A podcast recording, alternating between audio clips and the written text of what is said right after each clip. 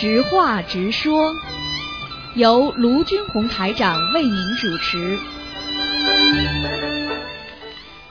好，听众朋友们，欢迎大家回到我们澳洲东方华语电台。今天是二零一六年十月二十一号，星期五，农历是九月二十一。好，下面就开始解答听众朋友问题。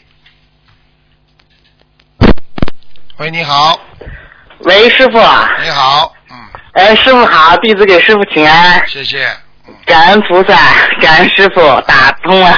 嗯今呃，师傅啊，今天弟子在问梦境之前呢，想跟师傅分享一个件事情。嗯那位就是说昏迷那个醒来的那位小女小姑娘，对吧？她叫弟子打通电话，啊一定要感恩师傅，感恩菩萨救了她。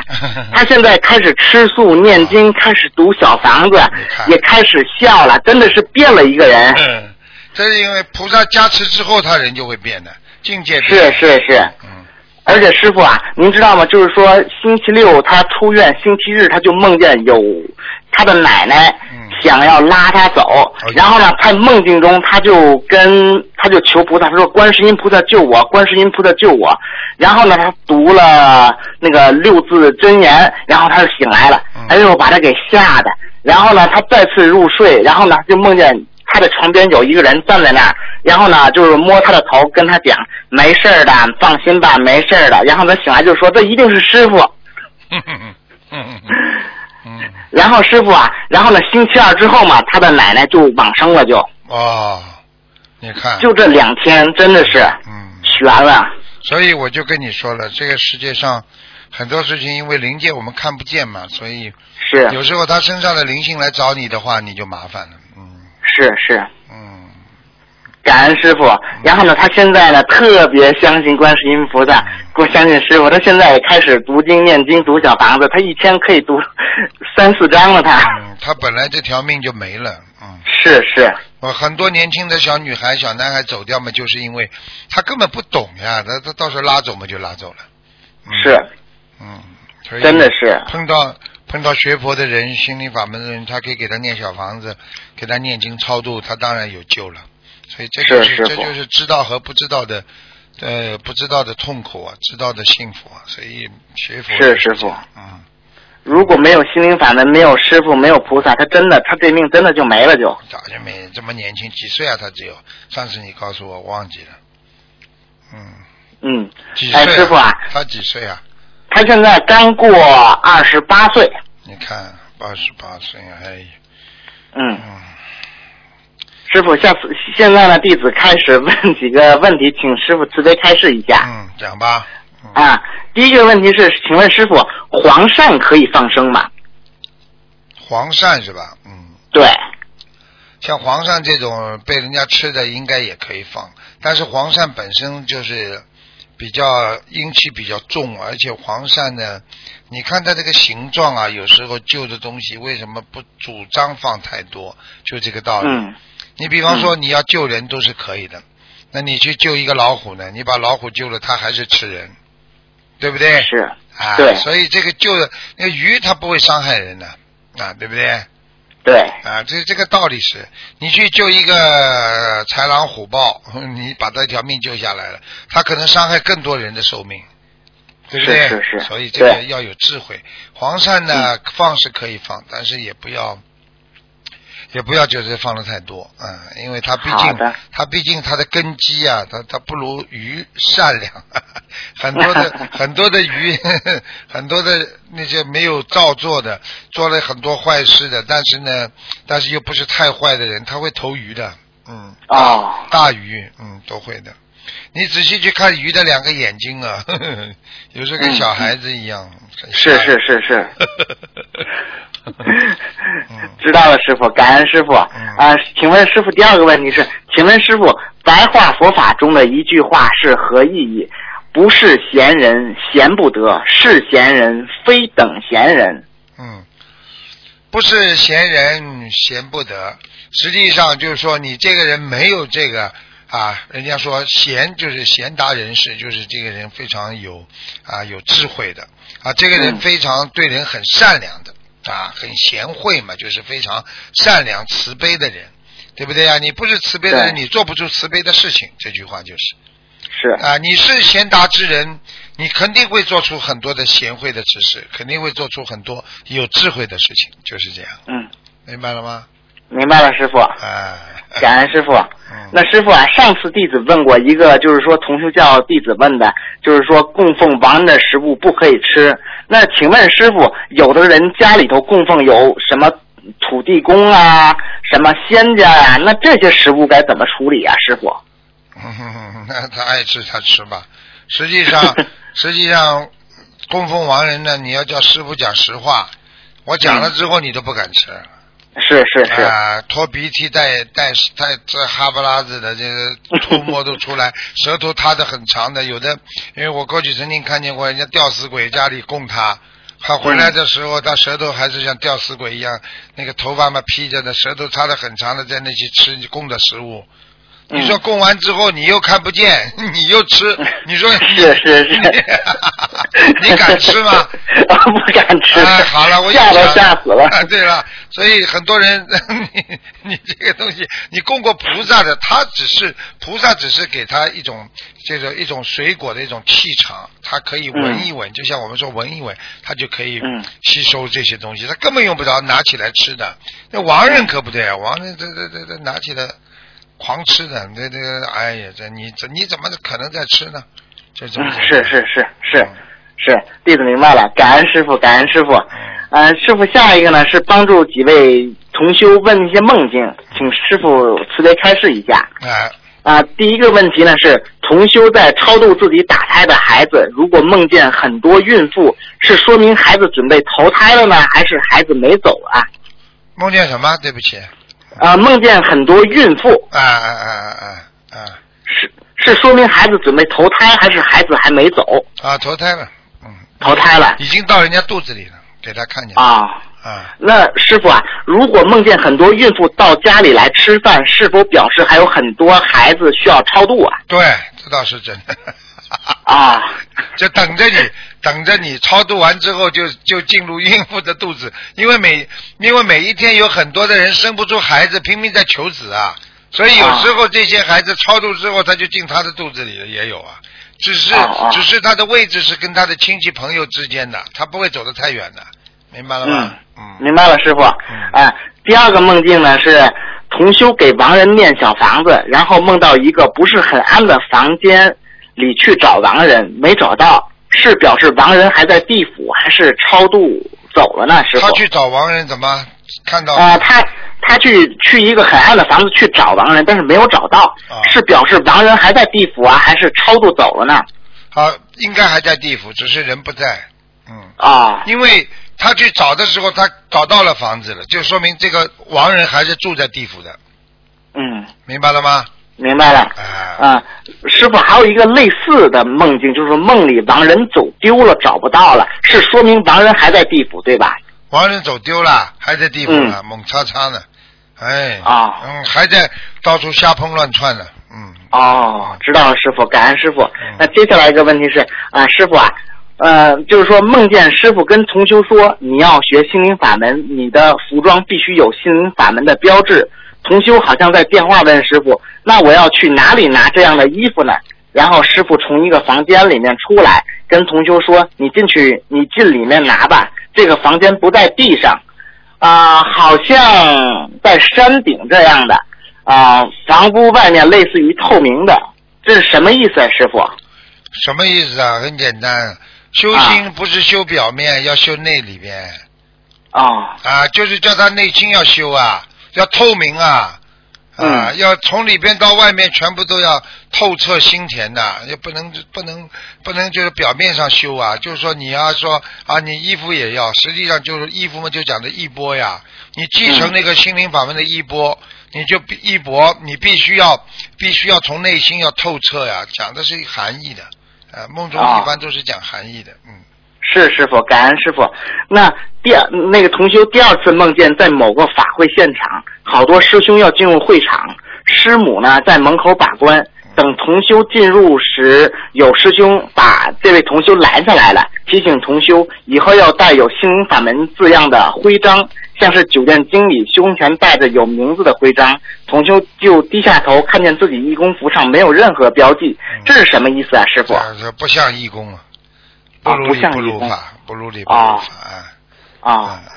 明白了，明白了，感恩师傅，感恩师傅。还有两个特别好玩的梦境，跟师傅分享一下。是师傅在那个呃台湾跟日本法会的时候，弟子做梦梦到的。哦，梦见第一个梦境呢是了，梦见 Mickey 了，唐老鸭了。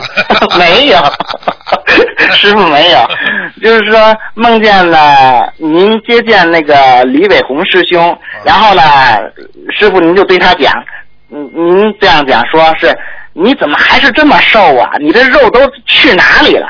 然后呢，弟子就在旁边，弟子就说：“师傅，他的肉长我身上来了。”师傅您就笑，是吧？是，嗯，嗯他帮你们背业，嗯嗯。嗯嗯师傅啊，最后一个梦境呢是师傅去日本的时候，然后弟子做梦梦到的，梦见呢师傅在开法会，好多好多人，然后师傅您就讲了，还有什么问题啊？举手吧。然后我就举手，师傅，我有一个问题。然后师傅您就对我讲，只能问一个问题哦，只能问一个问题。我说好，我说师傅，您看看我身上有没有灵性啊？然后师傅说有啊，三个在你的肩膀和你的颈椎。我说那师傅那需要多少张小房子呀、然后您就跟我讲二十五张就可以了，散灵。然后呢我就醒了，然后呢，因为两个星期之前我也不知道为什么我睡觉睡觉醒来之后呢，我的颈椎嘛就是这一地方三点移位。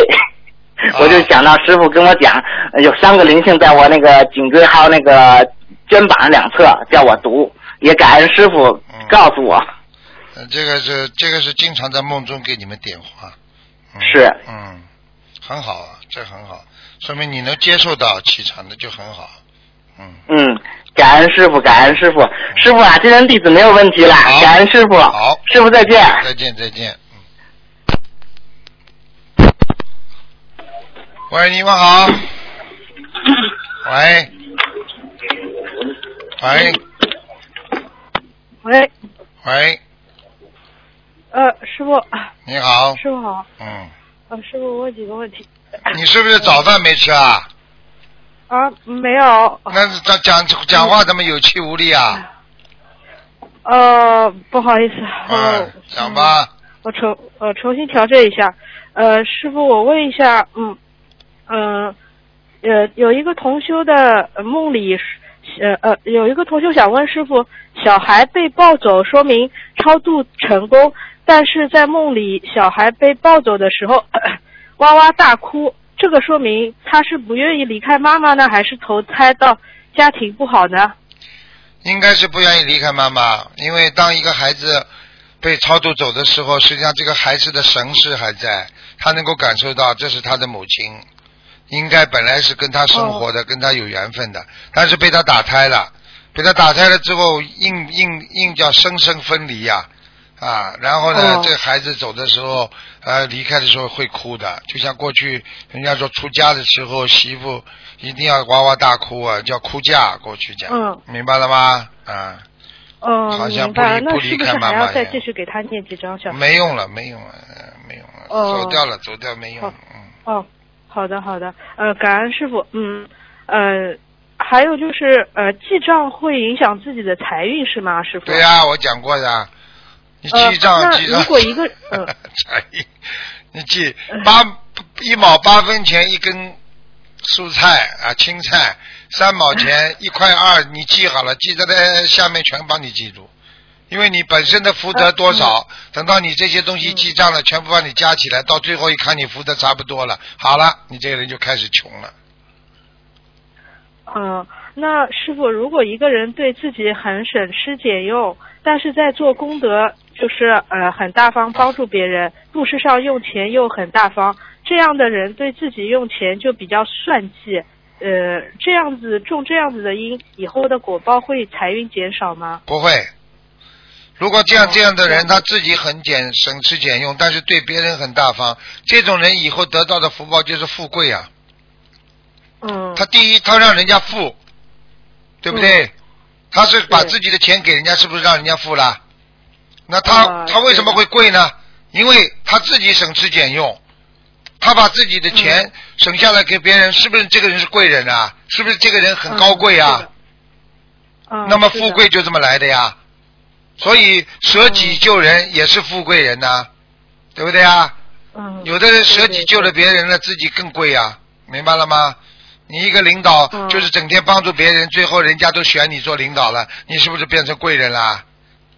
啊，是的，是的。嗯嗯嗯 嗯，感恩师傅。嗯嗯，师傅还有就是同同修，嗯，同修想问一下师傅，现在呃，就是有些同修发愿了终身不结婚，还有些是已婚的同修发愿终身断淫欲。嗯，如果到那个时候做不到违愿了，会有什么惩罚和果报吗？你当然有果报了。你许了愿之后，你做不到，当然有果报的了。因为你许愿的时候，你说你许了这些愿的时候，菩萨会给你很多加持的，这些大加持的，给了你加持，你各方面都顺利了，你是不是已经用掉菩萨给你的功德了？嗯，那你违愿的时候，你就等于贷款的时候，你说我一定还得出。等你房子住了里边，嗯你你这个时候贷款还不出来的时候，是不是罚款呢？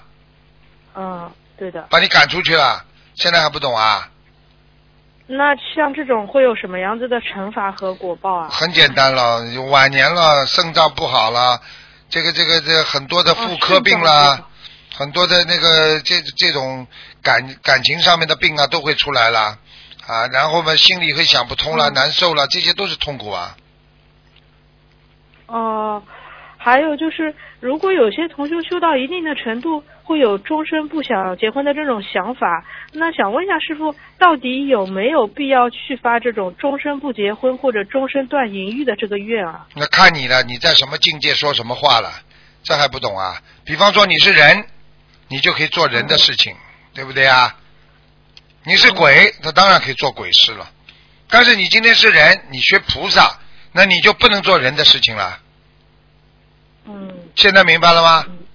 明白了。啊，你今天如果是一个人，你当然可以结婚，可以淫欲啊，啊，你你可以啊，但是呢，你要做菩萨，你要上天呢，那么你必须断淫欲了，就是这样，看你的自己的境界了呀，嗯明白了吗？但是你做人，嗯那么人受的苦你全部要受，但是你在人间你学菩萨了，对不对啊？你这方面守戒了，那你得到的都是法喜啊，开心啊，整天开心啊，啊，整天啊断烦恼了，那你是不是得到菩萨的这个这个这个境界的那个法喜了？你不会受人间的苦苦难了呀，一样道理呀。对，呃，嗯。嗯，好的，嗯，感恩师傅。嗯，师傅有一个同修他，他就是他就是想问师傅，就是庙里那种求签嘛，嗯求抽签抽抽出来签上上签签下下切。他说这个他可不可以去求？因为这个是好像嗯，感觉好像不主张这样。啊，对了，这个就是不如理不如法呀。为什么呢？他很简单。实在不知道如何去处理有一些事情，他就想有一个方法。做梦呀那扔硬币可以吗？扔硬币正反面。我告诉你，你扔硬币扔出来的，你做了也会后悔的。因为这命币的话，还抽签的话，全部是靠鬼神的，地府的鬼神。哦他愿意帮帮你，他给你一个灵验；他不愿意帮你，他理都不理你，你自己该怎么样就怎么样，弄出来你还以为是。以为是他给啊某位菩萨给你的指挥呢、指示呢，你一做做了倒了霉了，你还怪菩萨呢？哦，现在明白了吗？最好的方法就是做梦呀，托梦哦。啊，跟菩萨求呀，哦睡觉之前求呀，这是如理如法的呀。哦。然后菩萨给你托梦了，哦。虽然你听不懂，你可以问师傅呀，嗯，哦。你可以自己托人好的突然觉得呃解梦的话，解梦的话是很好的一个方法呀，嗯。哦。过去过去连皇上都一个事情搞不定的话，他就是祈求上苍，祈求祈求这个天子啊，他自己是天子，祈求上苍给他个智慧，然后接下来啪一下子就事情就出来了，啊，对不对呀？哦。马上就来了，啊，哦而且快的不得了。我举一个小例子，昨天晚上有一件事情，师傅跟菩萨一讲，菩萨啪一下子马上让我动了一个意念，马上就解决了。好了，这就智慧呀、嗯啊，就这么样。你们要跟我一样嘛就好了呀。我现在，我现在为什么要救你们了？就是让你们跟我一样有智慧，一辈子就是碰到事情就解决，碰到事情就解决。嗯，我觉得我们好没智慧啊，还对是硬币。哎，对了，你们就整天还准备扔扔扔扔钢镚儿吧，天天弄个分币，求观世音菩萨保佑啊，嘣，扔下来，一看不行，你接下来还会再扔一次，因为你心里不是这么想的，你一定要扔到他啊跟你心里一样。哦，菩萨同意了，啊你不是骗自己吗？这种 呃，这种属于脑子坏掉了，脑子坏掉了。嗯，谢谢师傅，我觉得有这样的师傅好，哎呀，好好心运啊！嗯，你知道就好。有师傅这么讲嗯你们呢，否则哪来谁谁跟你们讲这些？好啦，嗯，嗯，感恩师傅。师傅还有就是，嗯还有两个问题。呃，同修想问一下师傅，我们有在法会上，有的同修是义工的负责，负责一个小组的，是做义工组长的师兄。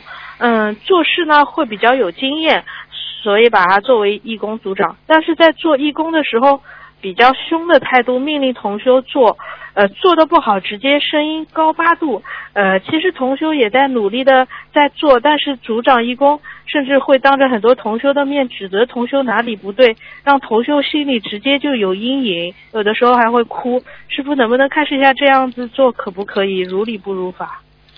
实际上呢，这个事情呢要看个人的境界了。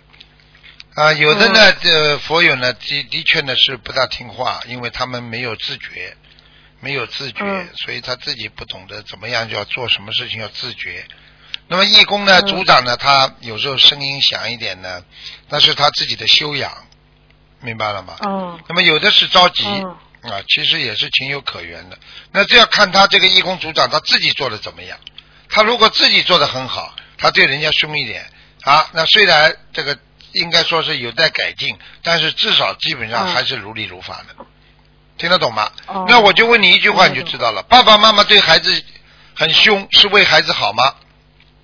嗯，是如果没有其他的意念、杂念的话，你能说爸爸妈妈是害他吗？是为他不好吗？并不是这样的。嗯所以还是如理如法的，明白了吗？只是如果这个嗯人比较偏心啊，自己很自私，自己又不咋地，怎么？那么这个就出问题了。那说明他对某一个人嗯特别好，这就叫不有不有那个我们说有分别心了，明白了吗？嗯，好的，啊，嗯，明白了。但是作为一个义工自己负责人来讲，他自己本身还是应该不能太凶的，应该不不要太凶。但是有些人的确是让人烦的，他他他不不他他不不守、嗯不守这个义工守则啊、明白了吗？他有时候不不严厉的那个那个，过去佛经上叫狮子吼啊。就是要菩萨有时候啊，那个用护法神对人要唤醒他的时候，要像狮子一样的吼啊，啊，对他你不能这样啊，就像像狮子一样吼。啊，听得懂了吗？嗯，嗯，哦，听得懂。金刚经里就嗯有，感恩，嗯，嗯，感恩师傅慈悲开始。哦，就是礼佛大忏悔文里边有一个南无狮子吼自在力王，看见了吗？是不是？啊，对了嗯。对了，啊，现在嗯。现在你修的蛮好的嘛，啊，没有。你吼了多少次了？嗯你吼了多少？呃嗯 嗯，，好感了，恩师傅。呃，师傅还有一个，就是有个同修，他最近生活现实生活中就是迷迷糊糊的，做梦也是自己在梦里迷迷糊糊。然后呃，前几天他梦到自己溜冰的时候，自己是穿着衣服的，然后突然之间又多了一件灰色的半截的衣服，就是类似中学的那种内衣半截的。又加在外面，嗯然后醒来之后突然就左脚抽筋了，请问一下师傅，这个梦什么意思？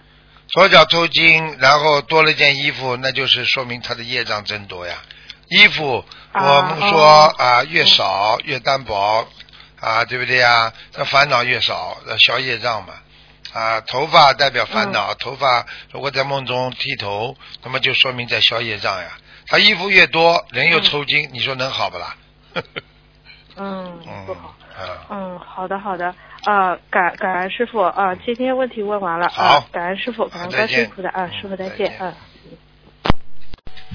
好，听众朋友们，那么这个知话直说节目呢到这儿结束了，非常感谢听众朋友们收听。